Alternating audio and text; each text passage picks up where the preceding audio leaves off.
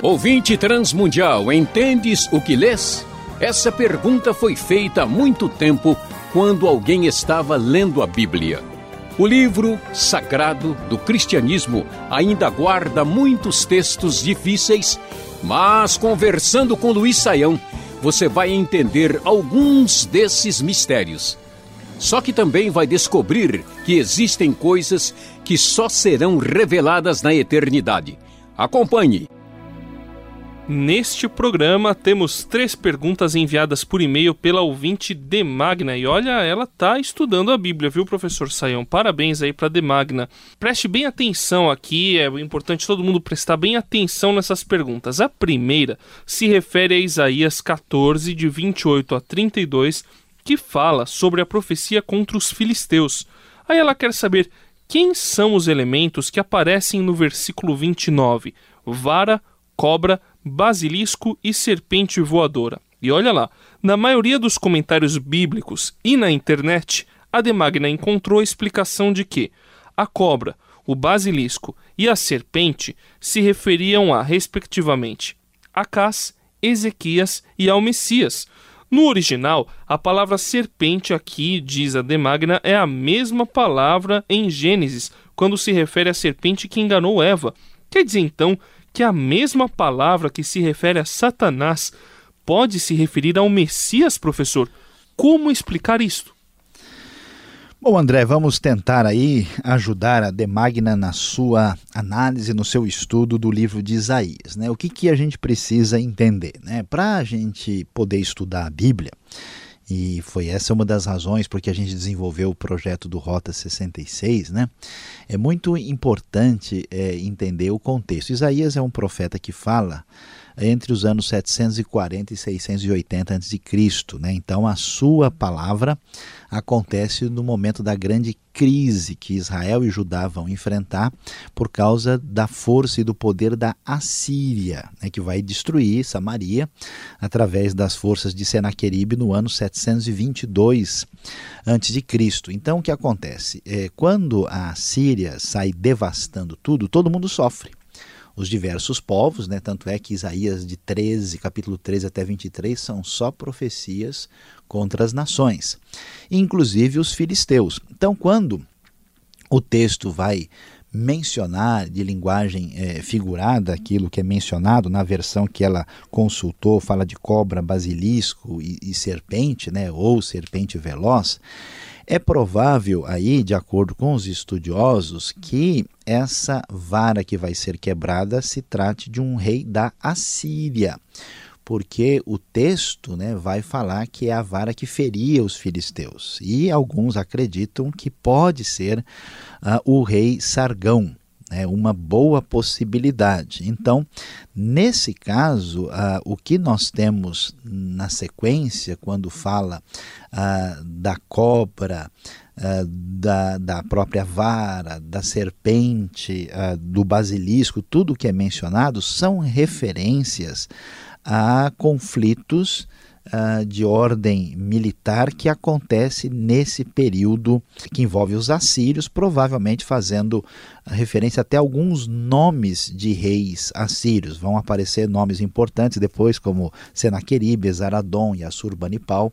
Então, isso não tem nada a ver Uh, com Acás, Ezequias uh, e muito menos ao Messias. Esse tipo de informação que ela teve não é informação que a gente possa referendar. A Demagna está prestando bastante atenção ao livro do profeta Isaías, professor Saião. E olha lá, ela leu em Isaías 14, 12 a expressão estrela da manhã, que em hebraico é Heilel, e também é traduzido para o português como filha da alva nas versões mais antigas. Ao que tudo indica, esta palavra se refere a Satanás. Ela também leu estrelas da alva se alegrando juntas lá em Jó 38:7. Em Apocalipse 22:16, Jesus também é chamado de estrela da manhã. Pode Satanás ter tido antes da sua queda o mesmo título que o Filho de Deus, professor Saião? Bom, André, vamos lá. A pergunta da Demagna, realmente uma pergunta bastante detalhada, né, que nos apresenta essa discussão que é bastante assim conhecida, uh, que aparece no livro de Isaías. Como é que a gente vai uh, observar uh, o que acontece aí? Vamos lá. Em primeiro lugar, é importante observar que a profecia de Isaías, capítulo 14, ela na verdade se refere ao rei da Babilônia, como o contexto vai nos mostrar. E na discussão né, sobre uh, esse rei da Babilônia, é, nós vamos ver uma associação que nos lembra a queda do Éden, mostrando que por trás desse rei da Babilônia ao mesmo tipo de, de inspiração que está ligada à queda de Satanás, como aparece aqui em Isaías 14 e algo semelhante lá em Ezequiel 28. Mas o texto não fala assim, não pretende ser explicitamente uma referência direta, mas assim uma referência indireta à ação uh, satânica. Agora, por que que a gente tem essa expressão estrela da manhã e depois estrela da alva uh, e, e depois Jesus é chamado estrela da manhã, como é que se entende isso? A gente tem que entender que o uso dessa linguagem é uma linguagem uh, metafórica, André. Isso significa uh, que nós uh, estamos, é, temos que entender, melhor dizendo, que é, Jesus, por exemplo, é chamado de o leão de Judá. Né? E Satanás é o leão que busca quem possa tragar. Né? Então, nem sempre é a mesma metáfora, a mesma comparação tem o mesmo sentido. Né? Satanás, em função uh, do seu poder, pode ser assim chamado de estrela da manhã. Uh, em função disso, mas ele não é estrela da manhã no sentido que Jesus é. E quando né, os, os anjos são chamados estrelas da alva, né, aqui em Jó 38, muito possivelmente, uh, nós devemos entender que é a metáfora, a figura de linguagem, mas isso não significa que nós podemos equacionar tudo do mesmo jeito, porque as metáforas são usadas com significado diferente para pessoas ou referências distintas. Já falamos sobre Levítico 16 aqui no Conversando com Luiz Saião, mas a Demagna levanta um ponto interessante, professor. Nesse texto aparecem dois bodes. Ela entende que os dois representavam Cristo, pois os dois faziam expiação pelo pecado. Só que parece que um dos bodes, chamado de Azazel, era um demônio. Qual era o sentido e significado desse ritual tanto para os israelitas naquela época quanto para nós hoje, professor? Pois é, André, pergunta difícil que a Demagna apresenta aí sobre Levítico 16, né? O texto vai nos dizer o seguinte no original, uh, melhor dizendo, o texto vai nos dizer o seguinte, né, na tradução bíblica: Arão sacrificará o novilho como oferta pelo seu próprio pecado para fazer propiciação por si mesmo e por sua família. Depois pegará os dois bodes e os apresentará ao Senhor à entrada da tenda do encontro.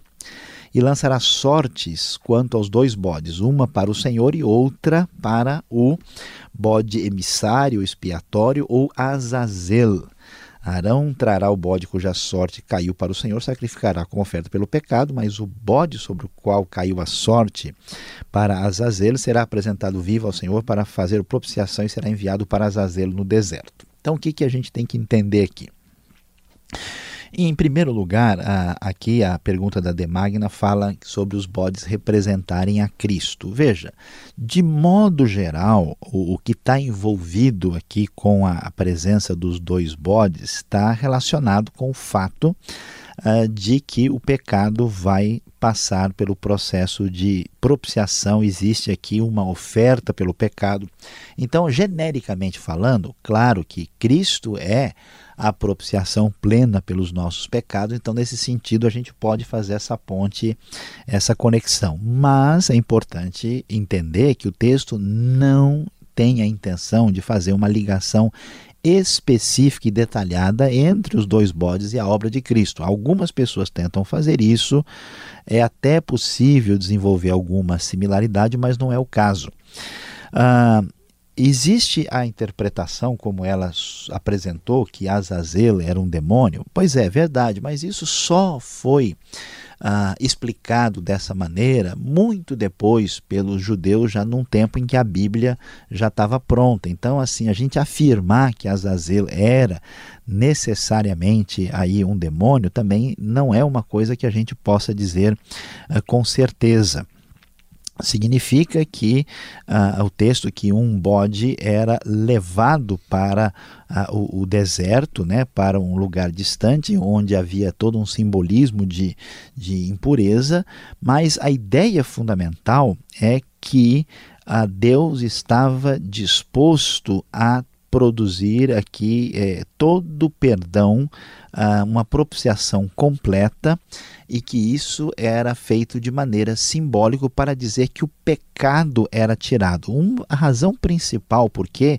esse bode para Azazel é mandado para o deserto, porque o deserto é o lugar visto como o mais impuro na uh, realidade da habitação dos israelitas e, portanto, a ideia é que o pecado é levado para longe, para o lugar completo da impureza e, portanto, totalmente afastado da comunidade. É isso que nós podemos, eh, vamos dizer, André, né, numa questão assim complicada. E a grande verdade é que a Demagna até deve saber e receber os parabéns, que esse é um dos textos que até hoje os estudiosos se debruçam sobre ele sem ter uma resposta completa e definitiva sobre os detalhes dos dois bodes. Este foi o programa Conversando com Luiz Saião. Produção e apresentação André Castilho e Luiz Saião. Locução Beltrão. Realização Transmundial. Envie você também suas perguntas para conversando@transmundial.com.br ou escreva para a Caixa Postal 18.113, CEP 04626-970 São Paulo, capital. E até o próximo programa.